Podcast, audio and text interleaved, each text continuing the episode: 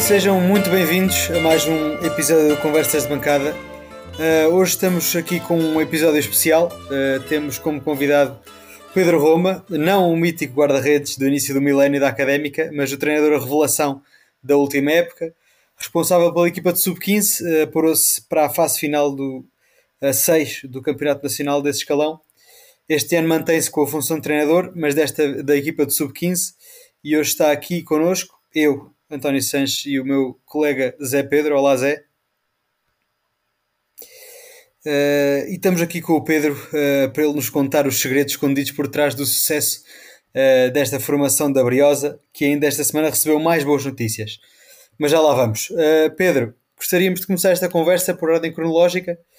Perguntar-te, em primeiro lugar, como é que surgiu esta paixão por ser treinador de futebol e, posteriormente, como surgiu a oportunidade de trabalhar nas equipas de formação da Académica estamos perante um caso clássico de jogador frustrado, entre aspas, escolher o treinador. Seja bem-vindo ao, ao, Conversas de Bancada. Ah, boa noite. Um, em relação à vossa pergunta, não, não, é, é assim, como é óbvio, eu quando era, quando era mais novo tinha, como muita gente, o sonho de, ser jogador de futebol, claro. E como às vezes digo na brincadeira, parece que já nasci com, uma, com a bola colada aos pés. Um, joguei a, a nível só, só distrital, uh, obviamente também pelas, pelas questões familiares, uh, sempre tive uma ligação uh, muito, muito forte ao futebol, como é óbvio, um, e isto acabou por surgir, sim, claro, primeiro porque chegou um momento em que nós percebemos que, que não, não temos qualidade para, para mais no, como jogadores, Uh, sempre, sempre houve o gosto de, do treino, sempre gostei muito, sempre me interessei. Uh, até que depois surgiu a altura de ir, de ir para a universidade. Uh, obviamente que a primeira coisa que eu disse aos meus pais foi: se for para a universidade, tem que ser para ir para, para desporto e aquilo que eu quero é, é ser treinador. Eles apoiaram-me e a partir daí foi mesmo quando, quando surgiu mesmo o gosto pelo, pelo treino. Foi na altura depois também que, que deixei de jogar. E exato, surge aí exatamente a altura em que eu entro, em que eu entro na académica. Eu fiz a minha licenciatura na, na Escola Superior de Desporto de Rio Maior. Uh, depois vou fazer o meu estágio e quando é, chega a altura do estágio nós é que escolhemos onde é que queremos ir, obviamente depois estamos dependentes de vagas, temos que falar com o clube, vamos a uma, a uma pequena entrevista. Uh, e a minha prioridade foi logo, foi logo ir, ir para a Académica, porque foi um clube que eu sempre gostei, é um clube que eu me habituei desde pequena a acompanhar, ainda no outro dia estava aqui na, na brincadeira encontrei um cartão de sócio que eu tinha aqui de, já há muito tempo. Um, e foi aí, foi nessa altura que eu entrei, entrei na Académica e mantive-me lá uh, até agora, onde ainda estou. Ótimo, ótimo, ótimo. Já lá vamos uh, esmiufrar aí o teu percurso todo na académica, que já, já tem uns anitos. Uh, mas em primeiro lugar, fazer uma pergunta já a pé juntos, uh, bastante geral, sobre qual é que é a tua visão sobre o futebol de formação. O que é que consideras que se faz de melhor e de pior em Portugal neste capítulo? Assim, eu acho que nós, quando estamos no futebol de formação, a nossa primeira prioridade, tal como diz, o, o nome é, é, formar jogadores. Acho que essa deve ser, deve ser a nossa prioridade e é isso que nós tentamos fazer, fazer na académica. Daí estarmos no futebol formação. Queremos formar jogadores, principalmente para eles poderem ser profissionais. Obviamente que depois, dentro de cada clube, cada clube tenta formar para, para a sua equipa sénior. Uh, e acho que um dos grandes problemas, ou se calhar o maior problema que, que, pode existir é esse, é que se calhar há pessoas que olham para o futebol formação como uma forma de. ou olham para o jogo mais de uma forma coletiva, que obviamente que nós também temos que olhar para isso, porque se não tivermos um coletivo, um coletivo forte, as individualidades não vão, não vão surgir. Mas eu acho que o principal tem que ser nós, nós olharmos para o futebol de formação, tal como diz a palavra, como uma forma de nós formarmos os jogadores. Muito bem. Olha, vamos, uh, passando agora mais para a parte da tua ligação académica, um, corrijo-me se estiver errado, mas uh, creio que a tua experiência aqui em Coimbra começou em 2018 na, na, na então equipa de sub-15 também. Uh, o, exatamente, foi um ano de estágio, sim. Exatamente. o, nesse plantel, pela minha pesquisa, faziam parte de nomes do atual plantel, do, vários nomes até do, do, do atual plantel do Sub-19 e até nomes com presença na, na, na, equipa principal, como o Diogo Amaro, o Francisco Lopes e o Di Cardoso. Um, duas perguntas relativamente a isto. Primeiro, primeiro, que funções tinhas nessa, nessa, nessa equipa? Já disseste aqui que foi durante o estágio Uh, que funções é que tinhas nessa equipa nesse teu primeiro ano e depois, individualizando o caso destes três jogadores em particular, perguntar-te se previas que chegassem a esta altura da, da carreira com as portas abertas ao, ao plantel principal e pedia-te para, caso tenhas privado com eles, uh, dentro, dentro de campo, para os descreveres para os ouvintes que não, não os conhecem assim tão bem.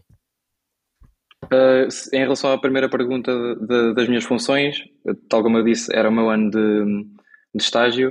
Uh, eu estava com o Mr. Cláudio Costa e ele dava-nos, apesar de nós sermos estagiários, dava-nos muita abertura para nós, para nós estarmos dentro do processo, dentro do planeamento do treino. Fazíamos um pouco de, de análise na altura, não, não, não fazíamos muito, mas fazíamos alguma análise. Fizemos mais na fase final, quando chegámos à fase final uh, da análise ao adversário, fazíamos a análise, uh, os cortes, como, como nós dizemos, fazíamos os cortes, fazer a análise à nossa própria equipa.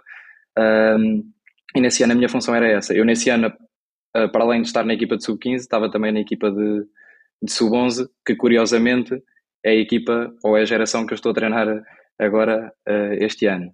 E nesse ano tinha essas duas funções. Na, na equipa, pronto, no, no sub-15 praticamente era, eram essas as funções, mas uh, tal como eu disse, o comissário Cláudio Costa dava-nos dava muita abertura para nós participarmos em todo o processo de, da equipa. Uh, em relação a esses três jogadores, o, o, o Di só chegou a meio da, da época, se, se, não me engano. O Francisco Lopes, o Stitch, como nós chamamos, e o Diogo Marca, o, nós chamamos o TUS, um, faziam parte desse grupo, sim. É assim, é difícil nós no Sub-15 conseguirmos prever se, se os jogadores vão chegar se vão chegar a uma equipa sénior, se vão chegar a, a, profissionais.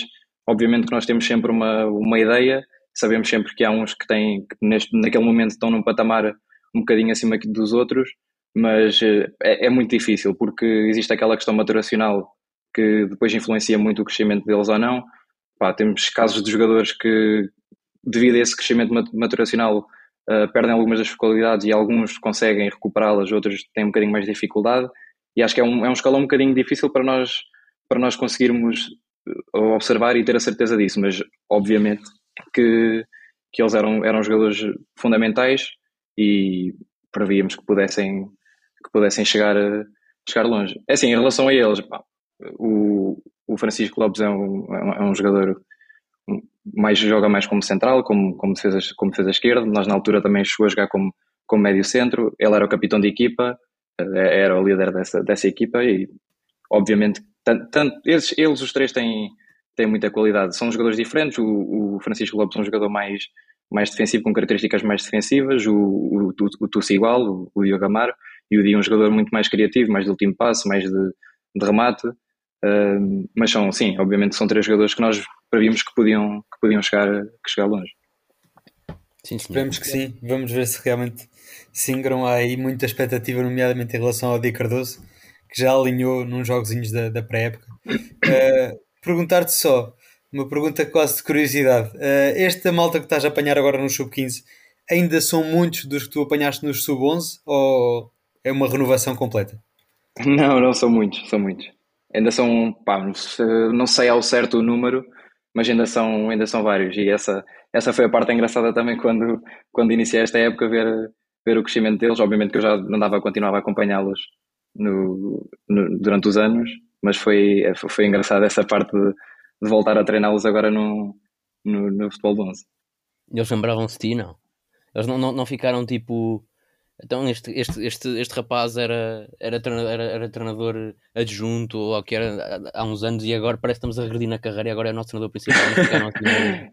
Não, não acho que não. Como é que eles reagiram? Não, é tal, tal como eles, nós, nós treinadores também, também crescemos, também mudamos, claro. mudamos a nossa personalidade, a nossa forma de trabalhar, a nossa forma de estar no treino. Uh, obviamente que eu, quando entrei na académica, não, se calhar não, não, não, se calhar não tenho a certeza absoluta, não sabia nem, nem metade daquilo que sei agora. Um, epá, eu acho que não, acho que não pensaram isso. um, sim, senhor. Passando para, para a época seguinte, a época em que assumes o teu uh, se não me engano, o teu, o teu uh, primeiro papel de treinador principal ao lado da, da, equipa de sub-15, uh, ou melhor, foi, foi sub-14, que é o sub-14, exatamente. Um, e terminas essa época, se não me engano, na, na, na sétima posição da, da Série B da segunda Divisão do Campeonato Distrital. Olhando para trás, essa tua primeira, esse teu primeiro papel de treinador principal, que análise é que fazes e que importância é que dás a esta tua primeira experiência como treinador principal de, de uma equipa, com miúdos que, como se sabe, são todos mais novos do que os respectivos adversários? Sim, essa época foi a época depois que nós acabámos, é certo, acabámos em sétimo, foi a época depois acabou por, um, por terminar por causa do, da situação do Covid. Um, é assim, treinar sub-14, até agora, sem dúvida, que acho que foi a, a, a, maior dificuldade que eu, que eu encontrei, porque é aquele escalão de transição onde, apesar de nós na académica, eles no sub-13 já fazerem futebol de 11, um, é aquela transição em que eles passam mesmo de de treino, porque eles mesmo quando jogam no, no sub-13 no futebol de 11, treinam futebol de 7, ou vão alternando, e é aquela transição em que eles fazem e passam mesmo só a treinar e a jogar futebol de 11. E é um, é um, é um ano muito difícil, porque eles estão habituados a jogar num campo muito mais pequeno, uh, o campo passa a ser, passa a ser com, com, dimensões muito maiores, o jogo passa a ser mais complexo porque existe um maior número de jogadores, como é óbvio, e, e isso por um lado se calhar acabou por ser, por ser a minha maior dificuldade. Um, para além da, que é verdade, da pouca experiência que, que, que eu tinha na altura, uh, tive, tive muita ajuda de, de, todas as pessoas que estavam, que estavam na estrutura da académica na altura. Uh, até me lembro de, costumo contar isto do Mr. Do Mr. Vitor Vinha, que na altura era o treinador dos, dos Sub-19.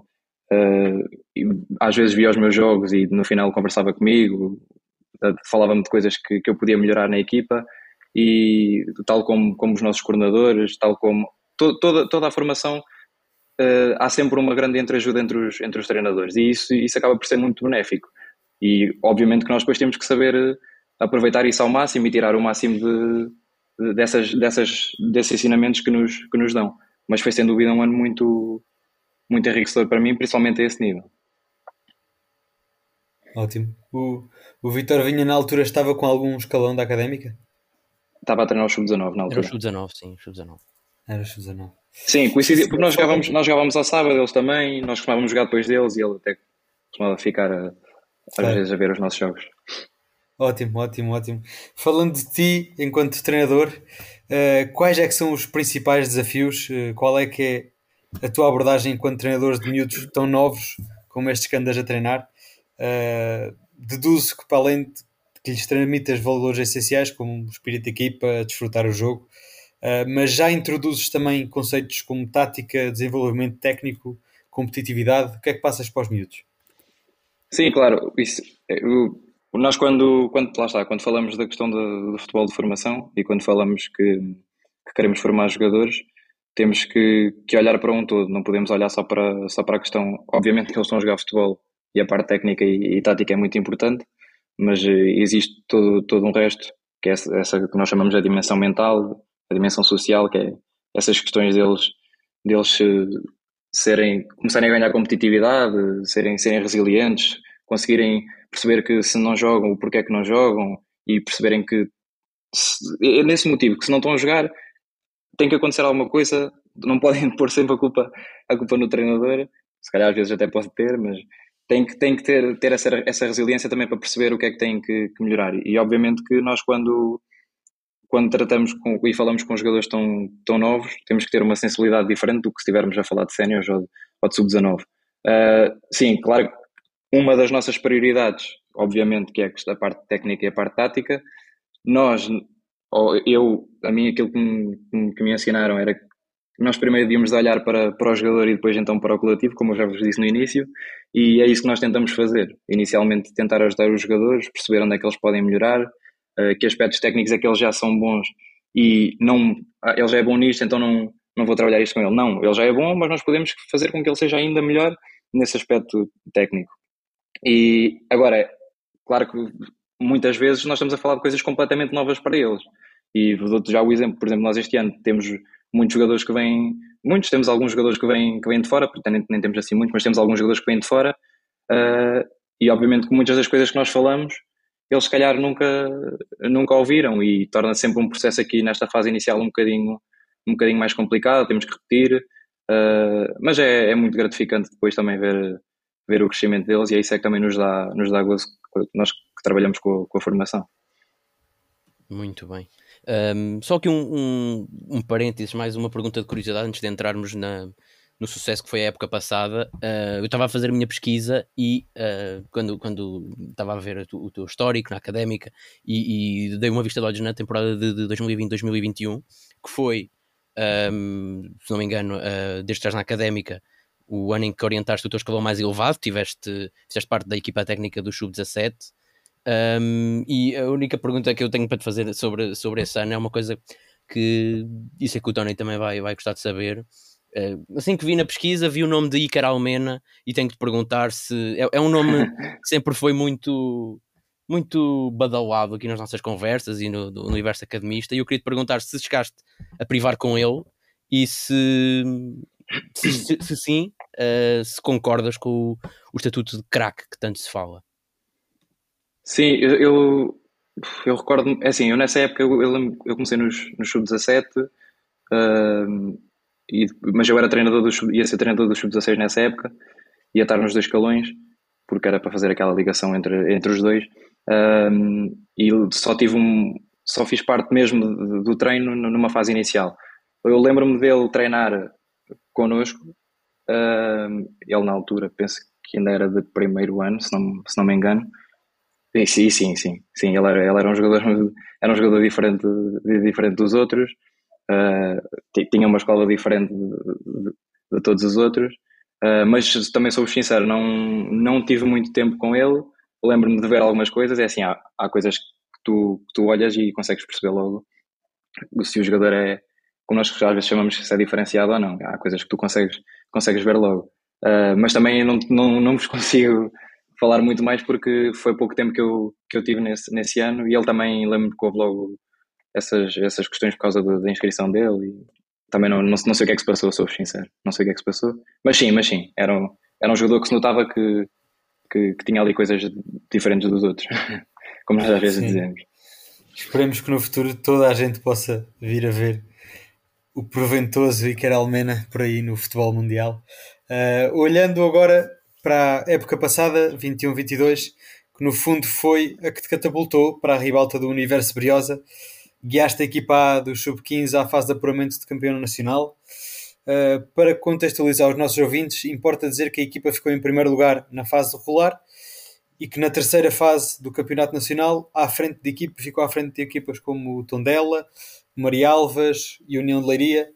Que ingredientes é que tu acreditas que se juntaram para conseguir já alcançar este feito tão notável o ano passado? Eu, assim, como, eu como treinador é claro que vou dizer, não, é óbvio, é, foi, foi qualidade, qualidade dos jogadores, muita qualidade dos jogadores, um trabalho que já, já estava a ser feito há, há algum tempo atrás, porque se vocês forem observar e se vocês forem, forem ver as fichas de jogo, nós jogávamos com com vários atletas de, de sub-14, atletas esses que já tinham feito no ano anterior, quando houve também o ano, o ano do Covid, que nós fizemos aqueles torneios nacionais. Muitos deles eram sub-13 e já estavam a jogar no sub-15. Uh, e, isso, e isso depois, nós nesse ano andámos a jogar muitas vezes com, com atletas no, no, escalão acima, e isso depois, obviamente, que acabou por ter os os seus frutos no, no ano seguinte. E os miúdos estavam muito mais preparados, e chegámos a esta, a esta fase de, ou quando, quando regressaram ao escalão deles, e eu mesmo assim, nesse ano, o ano passado, nós jogávamos com muitas vezes com dois, três jogadores de, de sub-14 a titulares, um, e acho que esse trabalho que foi feito depois acabou por, por, ter, por ter esses frutos. Mas obviamente que o mérito é todo, foi todo do grupo, eh, é um, era um grupo muito, muito trabalhador, um grupo que tu falavas com eles, toda a gente queria ouvir, toda a gente queria aprender, toda a gente queria melhorar. Uh, havia um ambiente muito bom entre todos eles, também muitos deles já vinham, já jogavam juntos há muito tempo na, na, na académica. Até foi, foi dos poucos anos em que nós até nem acabámos por nem ir, nem ir recrutar muito, já era um grupo, uma geração, uma geração boa. E depois, pronto, juntou-se juntou tudo isso e foi trabalho deles, o trabalho deles que depois levou, levou a esses, esses resultados.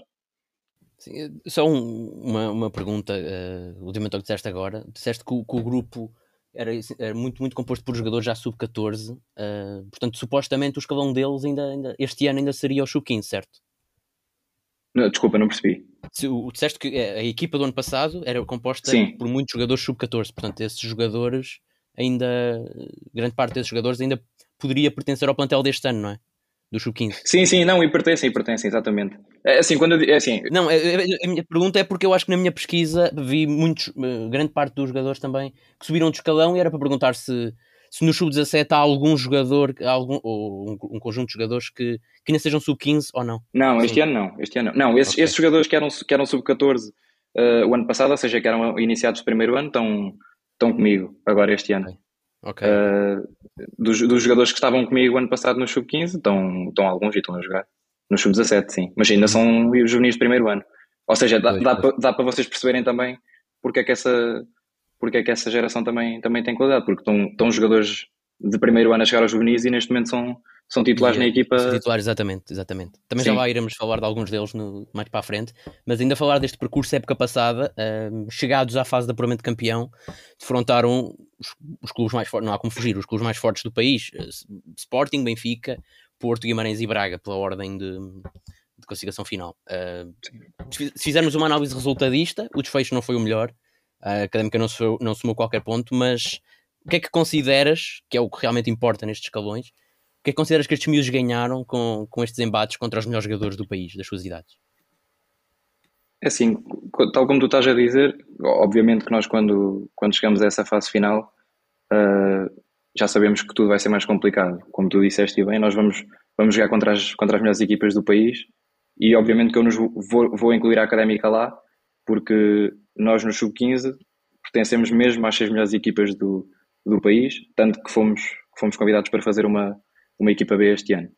Ou seja, acho, acho que isso obviamente que diz, que diz, que diz tudo claro. do trabalho que tem sido feito neste escalão. Claro, claro. claro, que não é por mim, é um trabalho que já vem, que já vem sendo feito há, há muito tempo. Um, nós, nós, quando chegamos a essa fase, nós também, óbvio, vocês, se vocês me forem perguntar, claro que a primeira pessoa a ficar, a ficar chateada e, e a, a chegar a casa e quase nem conseguir dormir e a pensar o que é que aconteceu e porque é que, porque é que isto não está a acontecer, porque é que, porque é que estamos a ter estes resultados. Obviamente que a primeira pessoa a pensar nisso sou eu. Uh, em dois jogos, como vocês provavelmente devem, devem saber que eu estou que vocês estão bem informados, uh, em dois jogos nós uh, tivemos duas expulsões, no jogo do, logo no, no, jogo do Sporting e no jogo do, do Porto, e quando tu começas uma fase dessas, em que já sabes que, que vais apanhar, tal como vocês disseram, as melhores equipas a nível nacional, e tens logo esse, esse azar, não sei se pode considerar um azar, mas tens logo essa, essa condicionante nos, nos três primeiros jogos, em dois tens logo essa condicionante, obviamente que depois também para, para os miúdos torna-se um bocadinho mais difícil a partir dali. Uh, agora, o que é que eles ganharam?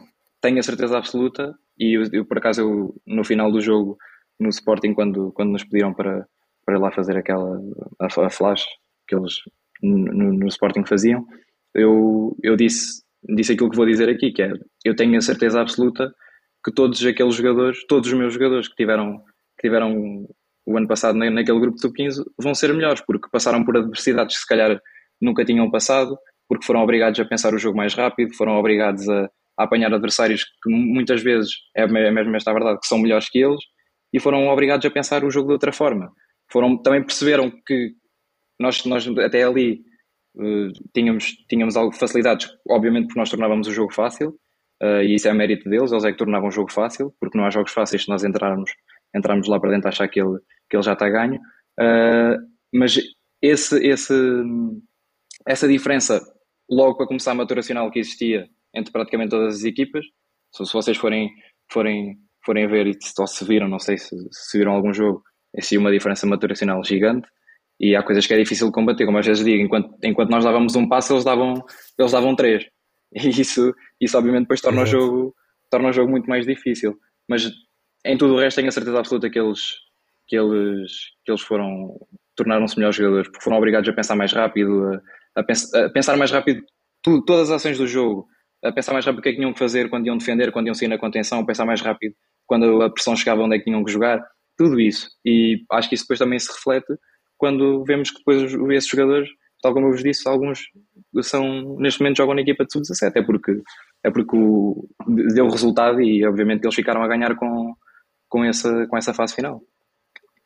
Claro, e não só em relação à, à maturidade física do jogo e à, à maturidade psicológica, em relação à coisa emocional, uh, imagino que não tenha sido fácil para os miúdos de repente chegarem ali e verem derrota atrás de derrota. Uh, eles conseguiram manter-se unidos. O que é que também tu fizeste para que o, espírito emocional do grupo uh, se conseguisse manter? É assim, essa, essa foi aquela fase em que nós, em que nós tivemos que tentar, tentar encontrar estratégias diferentes para, para os motivar. Às vezes tentávamos utilizar vídeos com momentos bons que eles tinham durante a época. Uh, em treino, tentar sempre momentos de sucesso, nós tentar puxar por eles, fazê-los perceber que, que, as coisas não estão todas mal, que, que, havia muitas coisas positivas que nós podíamos retirar do jogo. Quando fazíamos a análise, uh, tentar sempre também mostrar aquilo que nós estávamos a fazer de bem e aquilo que tínhamos que continuar a fazer. Uh, é claro que é, chega ali um momento em que torna-se um bocadinho difícil tu, tu perceberes onde é, como é que podes chegar a eles. Mas é, lá está, essa, acho que esse é o, é o nosso papel enquanto treinadores. E isso, isso, por um lado, para mim, foi, foi uma experiência enorme uh, fez-me fez crescer muito enquanto, enquanto treinador e também, também obviamente retiro isso de positivo. Mas é, é, basicamente é isso, tens que tentar encontrar outras, outro tipo de estratégias que até ali não precisaste para conseguir, para conseguir motivá-los. Mas eles mantiveram-se mantiveram sempre muito, muito unidos e tal como eu vos disse, e isto é mesmo verdade, são um grupo, é um grupo muito bom. Ótimo, ótimo, ótimo. Entrando numa perspectiva mais, mais coletiva, eu tive a oportunidade de ver alguns desses, dos jogos uh, da fase de apuramento de campeão. Acho importante referenciar dois aspectos. Uh, o primeiro é a disposição da equipa num, num esquema de três centrais e, e o outro é a constante procura de uma, uma saída curta e apoiada, mesmo quando se apanhares, e tu já aqui falaste disso, em inferioridade numérica e com, com adversários muito mais fortes fisicamente e que pressionavam, uh, pressionavam loucamente, quase. A minha pergunta é: é assim que, portanto, assumo que tu te imagines a, no futuro a, a treinar uma equipa sénior e pergunto se neste momento é assim que tu idealizas uma equipa sénior que venhas orientar no futuro, a jogar desta forma, ou consideras que, que é importante no processo de formação um jogador, que um jogador passe por, por este tipo de, de momentos? Acho que focaste aí dois, os dois pontos principais. Em primeiro lugar, como é óbvio, se nós, se nós dermos uh, mais momentos com bola aos nossos jogadores, principalmente na formação, quanto mais vezes eles tocarem na bola, mais ações eles vão ter, de certeza absoluta que vão, que vão ser melhores uh, consoante o, o tempo.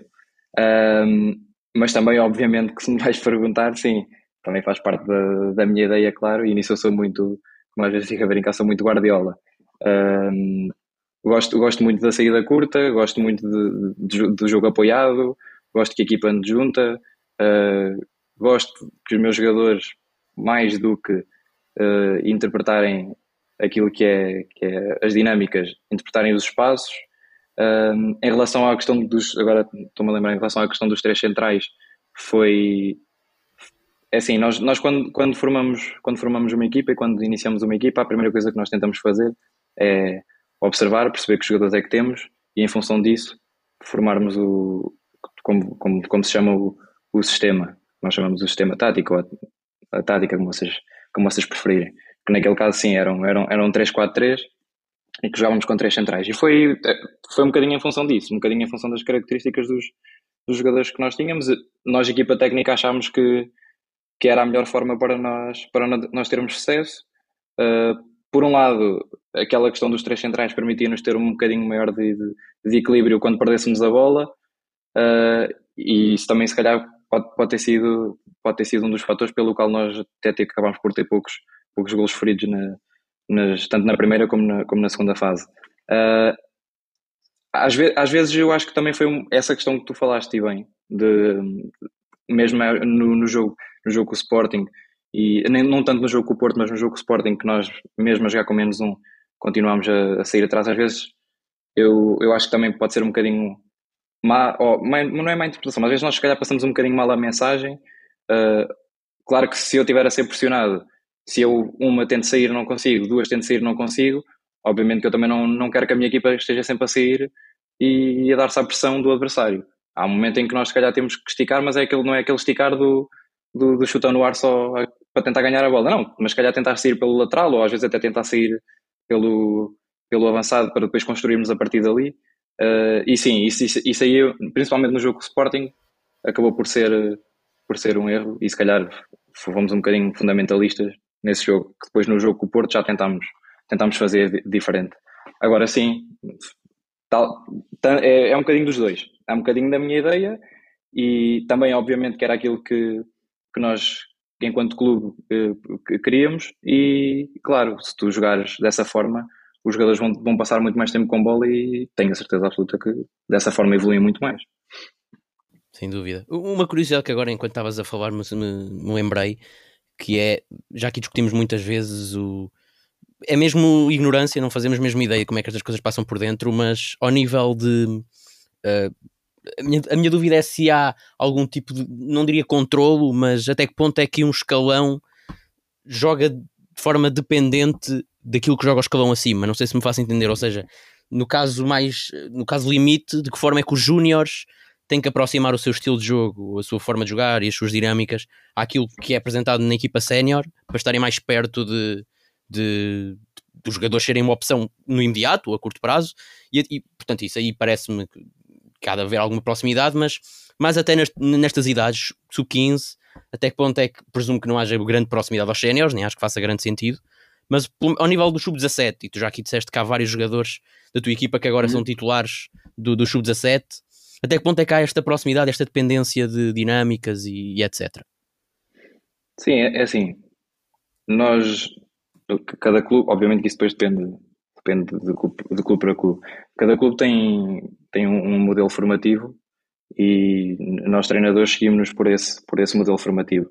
Há clubes que têm um modelo formativo mais fechado, há clubes que têm um modelo formativo mais, mais aberto. Onde é que eu quero chegar com isto? Se calhar há clubes que, assim, se calhar se tu fores ver jogos da formação do, do Benfica, do Sporting, se calhar tu vais reparar que existe um, um padrão e que eles jogam de forma todos muito parecida, ok? Uh, mas nós tínhamos um, e temos um modelo um bocadinho mais aberto, existem ideias comuns, essa é uma delas, é o, o, ter a bola, o sermos pressionantes, uh, o andarmos, a equipa andar sempre junta, são, são ideias comuns e depois acaba por, pode diferenciar em algumas coisas, mas se tu fores ver os, um jogo do Sub-15, um jogo do Sub-17 e um jogo do Sub-19, vais, vais reparar que há, que há muitas, muitas parecenças dentro do, do próprio jogo.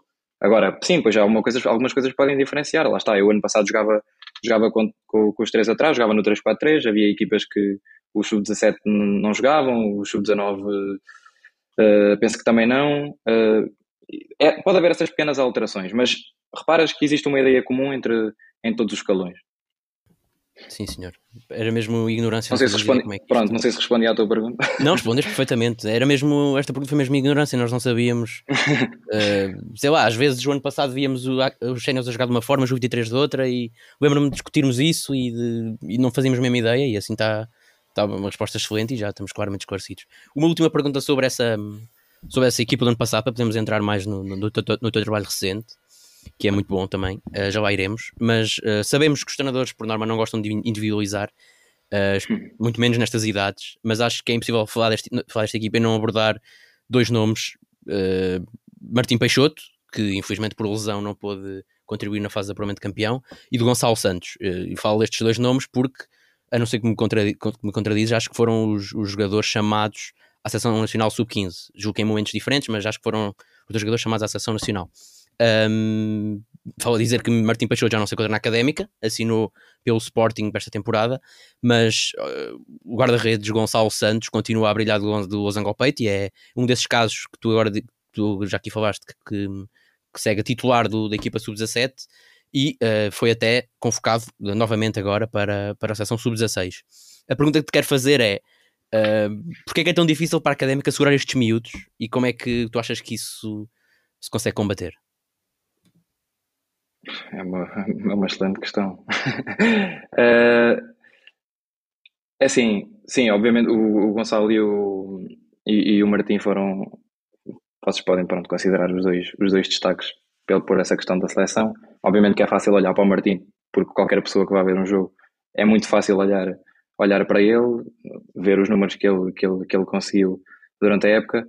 Uh, eu acho que às, às, vezes parte um bocadinho também da, da vontade de, dos, dos, jogadores, por muito, se queres que eu te seja sincero. Uh, às vezes é mesmo a vontade deles. Como é que tu combates isso? Tens que tentar fazê-los perceber que que, aqui, que eles aqui também vão ter oportunidades, que eles aqui também podem chegar que também podem chegar à equipa sénior e agora já, estamos, já temos o caso de, de vários jogadores da formação que estão, que estão a chegar lá e estão, e estão a jogar e acho que isso acaba depois por também, por também cativá-los. Agora, obviamente que muitas vezes, por muito que tu possas fazer, não podes ir contra a vontade de, daquilo que o, que o jogador quer, não é? E cada um tem a sua ambição, o Martim tem uma, o Gonçalo tem outra, o, o Zé, o Zé, o Zé tem outra, não é? Cada jogador tem a sua ambição. Tenho a certeza, certeza que se calhar podes até perguntar a alguns jogadores aqui da Académica, se calhar vão dizer que o objetivo deles é chegar aos cenários da Académica, uh, e tens outros que se calhar têm outros objetivos, e depois isso, isso às vezes é, acho que é lá está, acho que depende um bocadinho também da, da ambição pessoal, e, familiar, e se calhar aí foi um... Claro, claro, claro, e familiar, sim, óbvio, óbvio. Sim. Achas, achas que esta questão da, da seleção nacional Uh, se calhar esta pergunta pode ser um pouco estúpida, porque os, o Sporting, o Benfica e Porto, esses clubes grandes, o raio de, de, de, de ação e de, recrutamento e de observação e de recrutamento é, é bastante grande. Mas achas que estas chamadas à seleção alteram alguma coisa o facto dos, dos destes clubes uh, contactarem estes jogadores e, e tentarem cativá-los? Ou achas que, que é só um. Que é mais positivo do que, do, do que negativo nesse, nesse ponto de vista? Que é não, óbvio, isso, não, não, isso obviamente que é, que é, que é muito mais positivo. Obviamente que eles irem à seleção é, traz muito mais coisas positivas do que, do que negativas. Agora, se, claro que depois passam a ter outro tipo de, de visibilidade, não é? A partir do momento em que tu vais à seleção, em que tens uma seleção nacional a olhar para ti, os clubes também veem, se este jogador está a ser chamado para a seleção nacional, obviamente que tem que ter qualidade, é? Obviamente que tem que ser bom. E sim, depois passam, passam a olhar mais, mais, mais para os jogadores. E isso aí nem, nem é só uma questão de, dos clubes, isso aí depois é tudo o resto que está à volta do futebol, agentes, etc. Toda a gente passa a olhar para aqueles jogadores porque se foi convocado à seleção tem, tem que ter a qualidade. É? Sim, senhor. Ainda em relação a esta, esta temática da projeção da académica no futebol de formação, uh, já nos disseste aqui, e muito bem, que os Sub-15 são uma das grandes equipas uh, do futebol nacional. Uh, no, na formação, no geral, consideras que a Académica é a melhor equipa de formação da Zona Centro? E se sim, uh, se isso se tem refletido na capacidade de atrair jogadores para cá para a Académica, jogadores e treinadores, porque não, também, nestes escalões jovens? Sim, sim, penso que sim. é assim, obviamente que o facto de nós termos uma, uma academia também, também, também ajuda é? porque temos um, um bocadinho mais de, de possibilidade de, de, fazer recrutamento nesse sentido. Há poucos, muito, muito poucos clubes em Portugal que têm, que têm uma academia com as condições que, que a nossa tem. E isto é mesmo, é mesmo verdade. Eu não estou a dizer isto por, uhum. por trabalhar na academia, isto, isto, é mesmo, isto é mesmo verdade. Um, vais-me perguntar se, se, achas, se, eu achas, se eu acho que somos a melhor equipa de, da Zona Centro. É assim, nós, tanto em todos os escalões, tanto nos 15 como nos 17, Uh, o Sub-19 é diferente porque o campeonato já acaba por ser muito, muito mais a nível nacional do que, do que a nível regional, se bem que agora também já houve essa, vai haver essa alteração nos, nos Sub-15 e nos Sub-17, mas se vocês forem, forem ver, nós praticamente sempre, em, tanto no Sub-15 como no Sub-17, conseguimos ficar, ou ir às fases finais, ou, ou ficar, ficar nos, nos primeiros lugares na, uhum. nessas, nessas competições. Acho, acho que isso fala, fala por si. Agora, Claro que isso depois tem que ser um trabalho que temos que continuar a fazer nós enquanto treinadores da formação, para continuarmos a, a mostrar que realmente somos, somos um dos melhores clubes de formação uh, do país. Sem dúvida. Já nem digo da Zona Centro, já, estou, já a dizer do país, que é, que é mesmo verdade. Claro.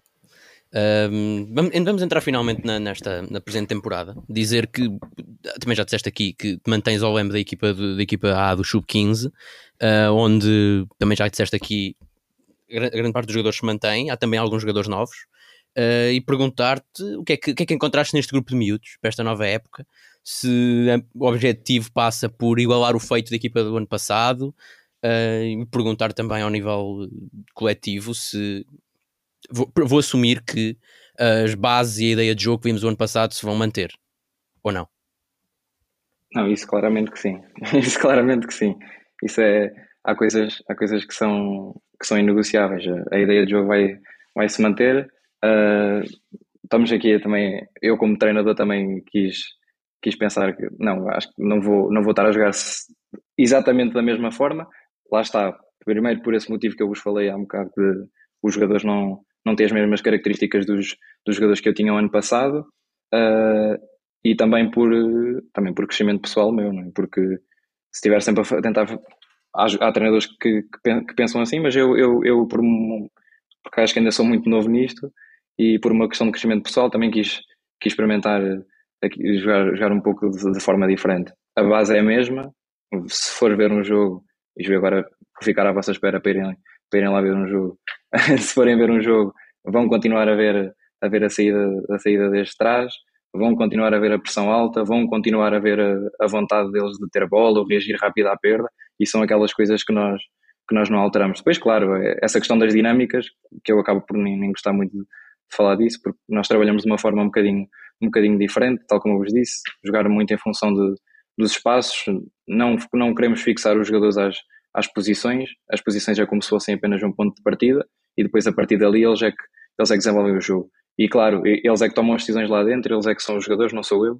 Eu só os tento ajudar a, a encontrar os caminhos e, e, depois eles lá dentro é que tomam as decisões. E por isso é que eu digo que tudo aquilo que acontece, todos os resultados que acontecem são mérito deles, porque eu não sou eu que estou lá dentro a jogar, não sou eu que tomo as decisões lá dentro, são eles, eu apenas tento ajudá-los a, a tomar essas, essas decisões. Agora sim, sim, vais, vais encontrar muitas, muitas semelhanças no, no jogo. Em relação ao grupo, também perguntaste, é um, é um grupo muito, muito equilibrado, uh, acho que um bocadinho mais até equilibrado do que, do que o grupo do, do ano passado, qualidade igual.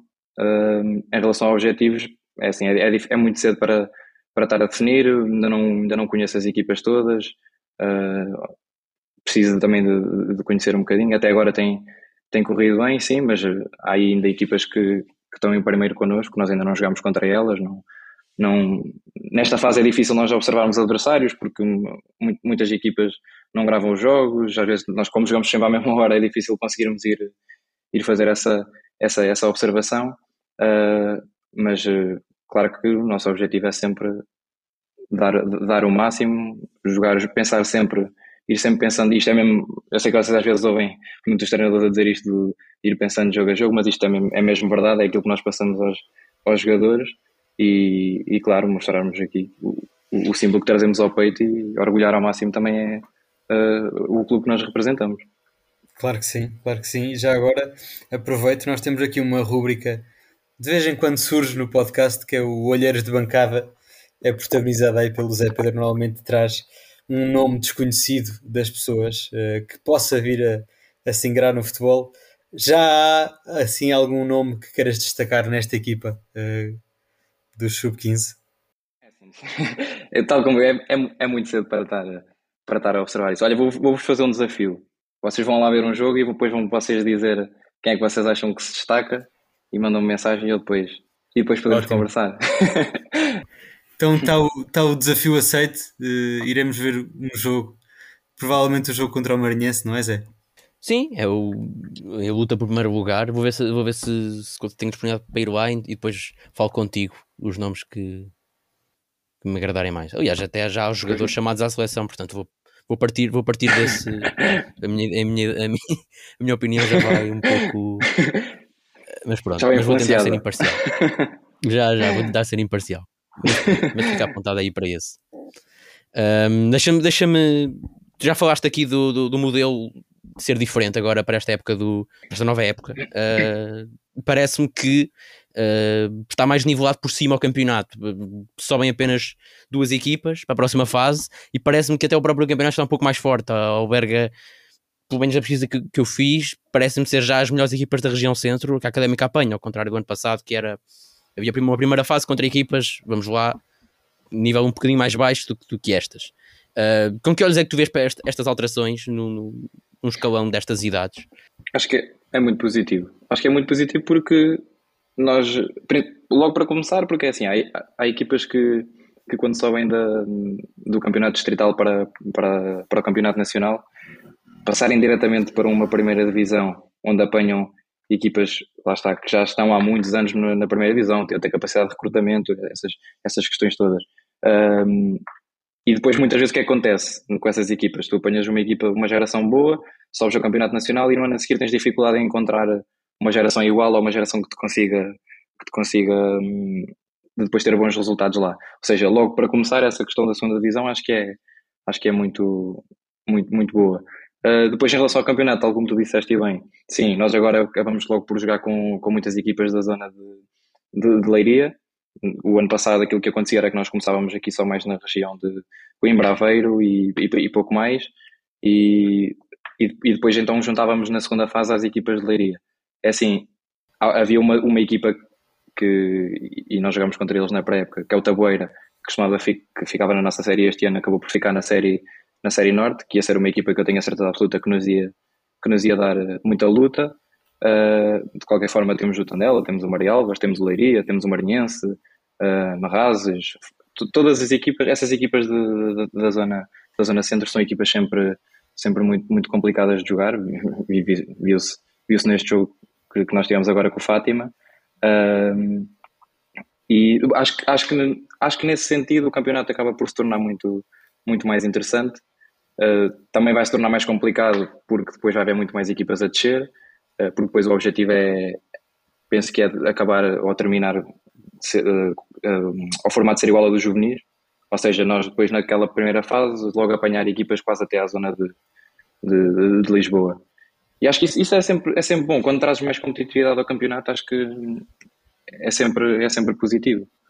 Sim, senhor. já agora para contextualizar aqui um bocadinho os ouvintes, Importa destacar, uh, fazemos aqui um, uma, uma resenha uh, da equipa do Sub-15, o que é que ela tem sido esta temporada. Uh, já tivemos um empate a zero contra o Tondela na primeira jornada e três vitórias consecutivas desde então, como estava o Pedro a dizer, uh, em casa contra o Nadia e contra o Fátima e ganhamos também ao Maria Alvas fora. Uh, com estes resultados, a Académica está no primeiro lugar da fase regular, empatada com o Gafanha e com o Maranhense, Uh, sendo que vamos jogar contra o Marinhense, é o próximo jogo, no próximo fim de semana, dia 18 de setembro. Convidamos, tal como o Pedro já convidou, a que todos vão assistir a este jogo na Academia Briosa. Uh, Espera-se um jogo grande, Pedro. O que é que nos podes dizer uh, acerca deste adversário? Consegues fazer uma, uma antevisão do jogo?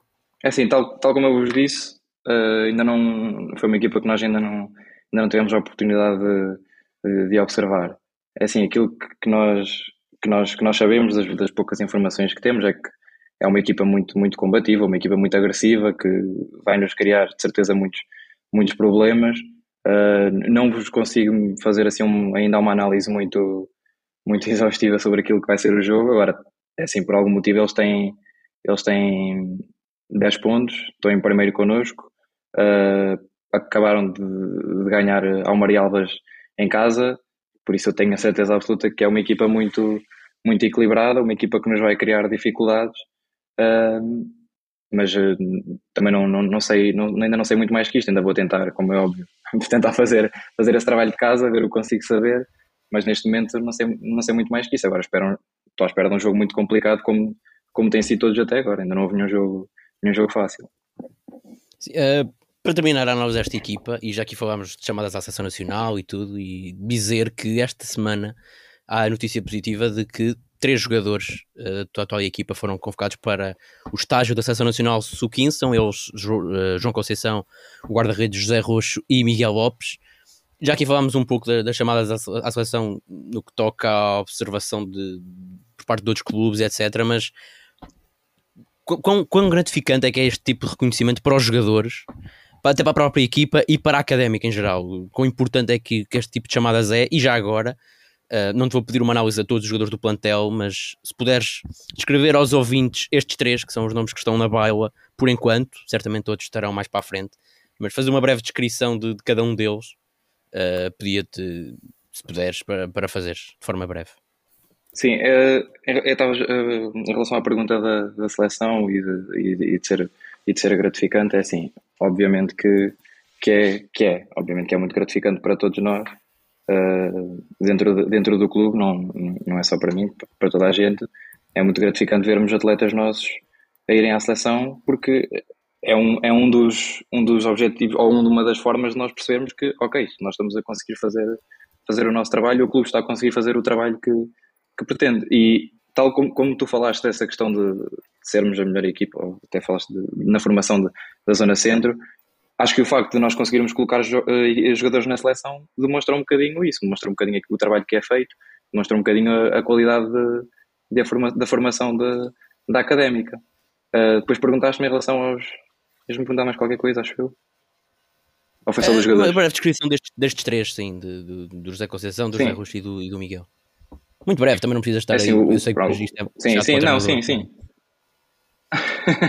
não, não, pronto, o, o Rocha é o guarda-redes, é, joga, joga bem com os pés, é, é, é bom, bom, bom entre os postos, a sair. Uh, o Miguel, neste momento, está a jogar como, como lateral esquerdo, um jogador que é, que é bom tecnicamente, que sabe, sabe, sabe interpretar bem isso.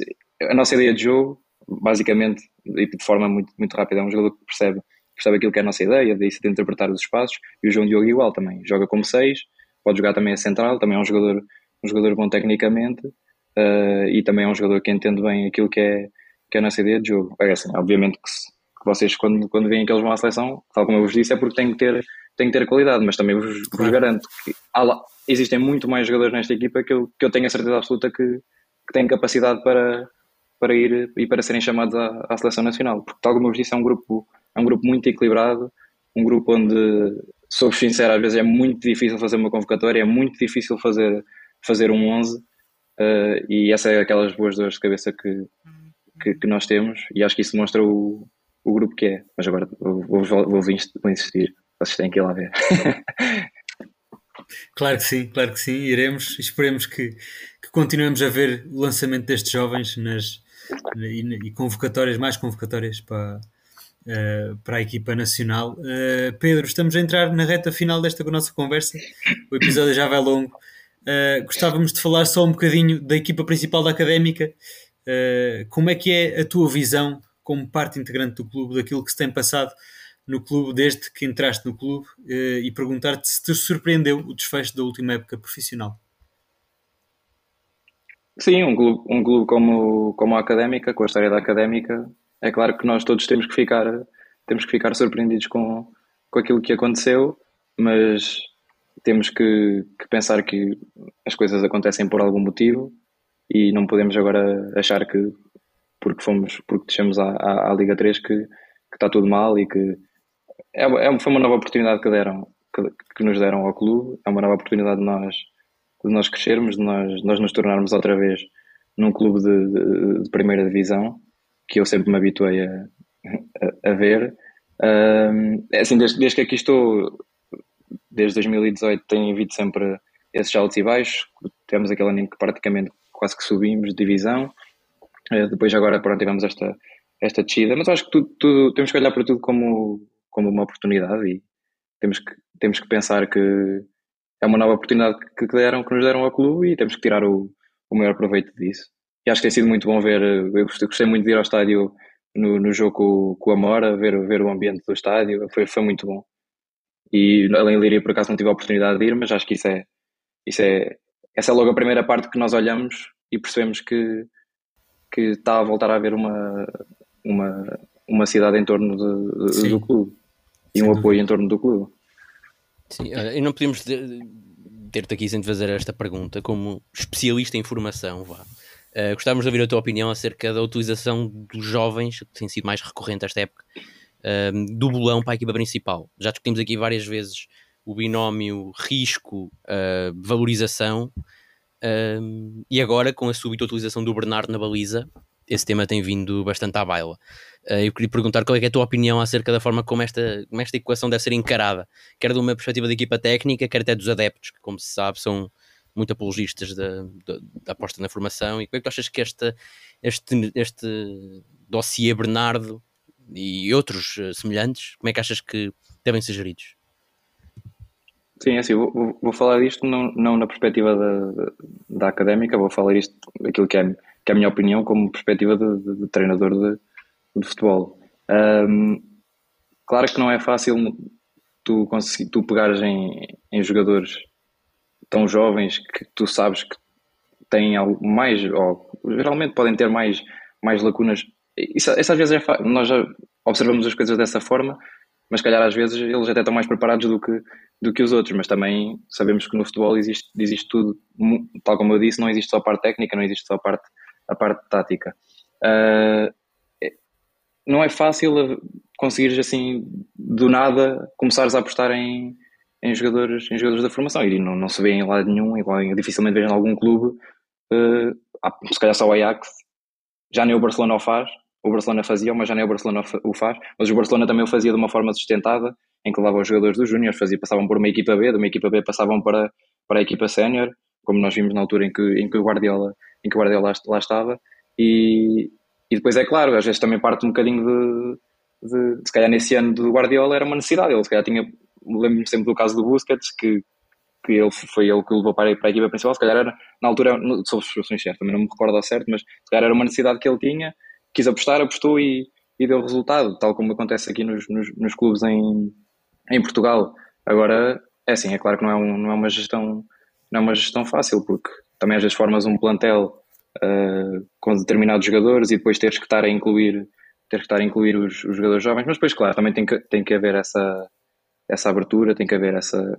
E depois existe uma coisa muito importante, que é eles também, quando chegam lá, têm que mostrar que realmente merecem aquela oportunidade que estão a ter. E às vezes também acontece, acontece o contrário, que é os treinadores até apostam, mas depois os, os jogadores, quando chega o momento, quando chega o momento da verdade, claro. não, não, não, conseguem, não conseguem aproveitar esse, esse momento. Isto, olha, isto, isto que eu estou a falar até, até para os treinadores também. É?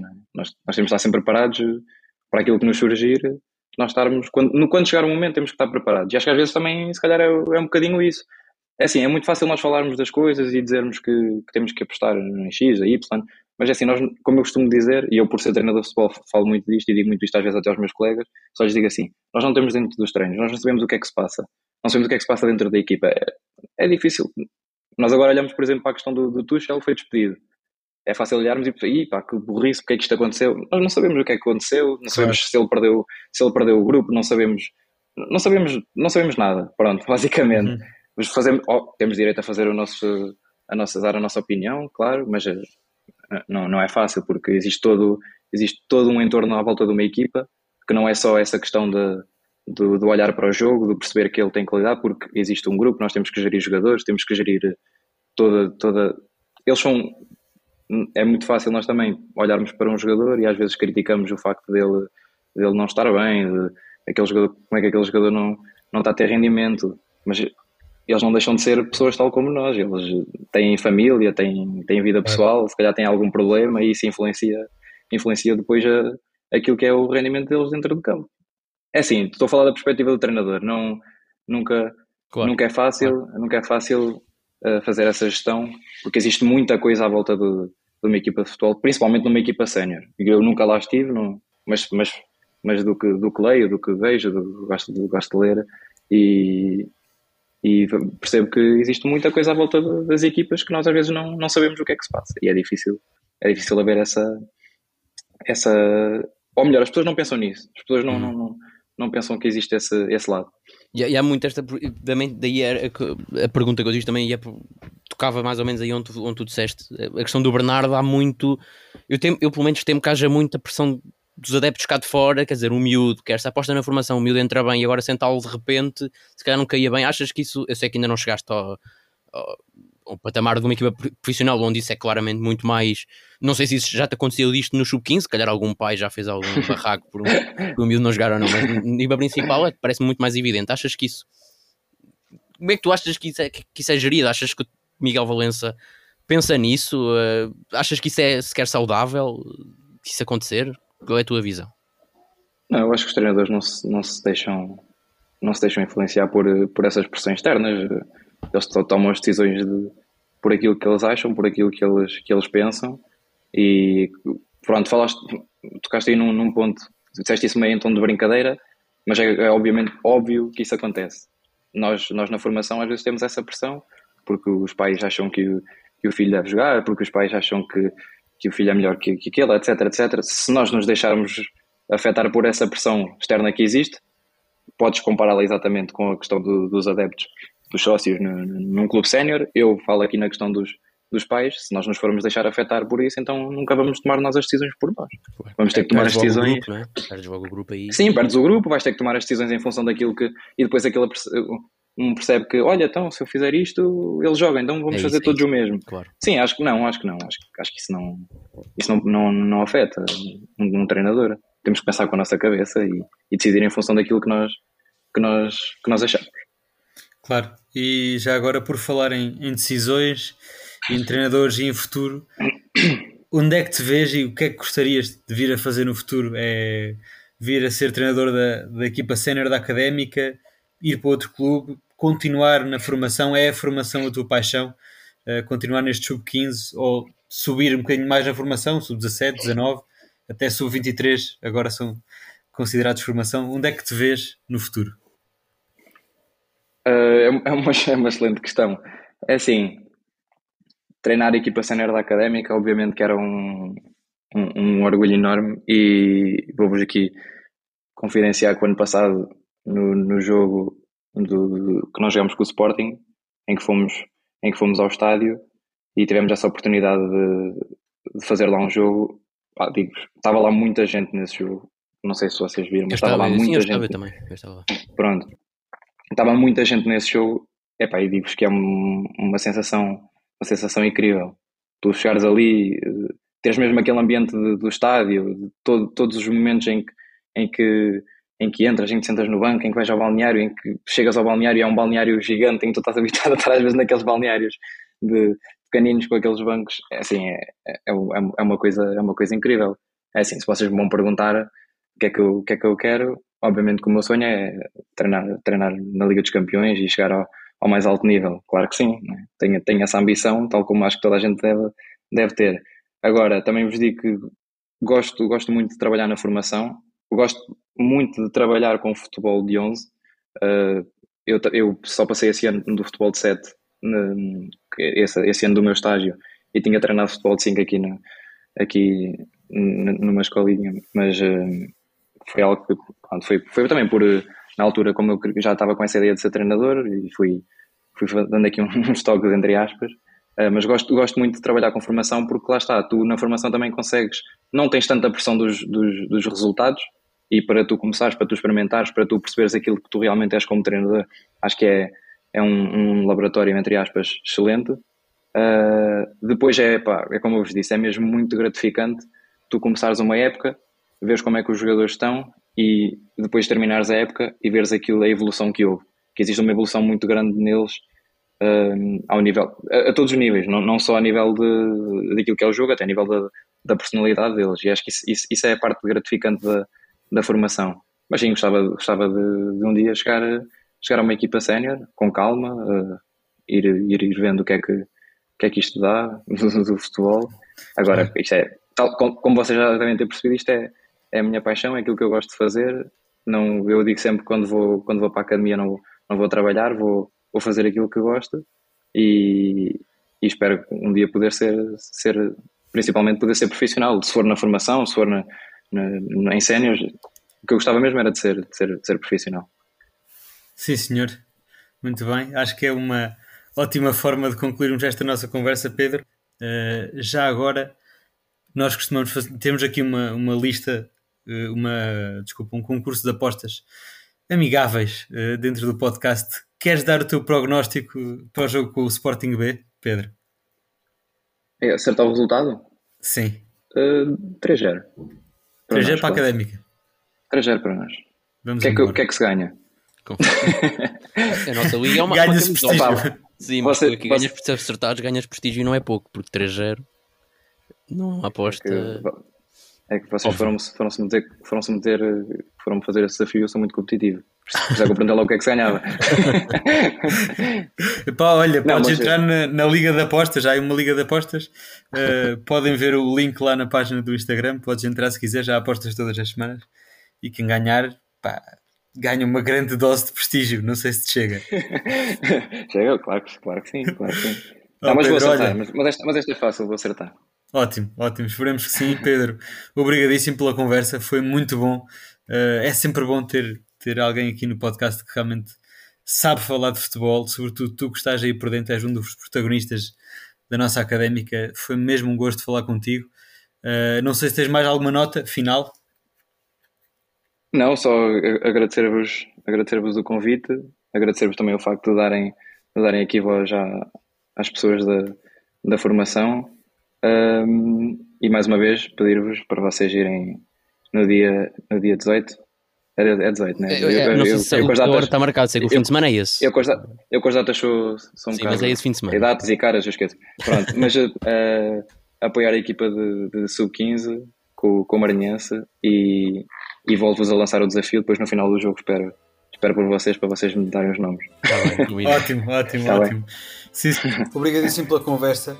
Uh, foi ótimo ter-te aqui. Boa sorte, boa sorte para os teus miúdos também esta época. Quanto a nós, voltamos a falar uh, para a semana, fazer a análise do jogo contra o Sporting B. Um grande abraço e até lá.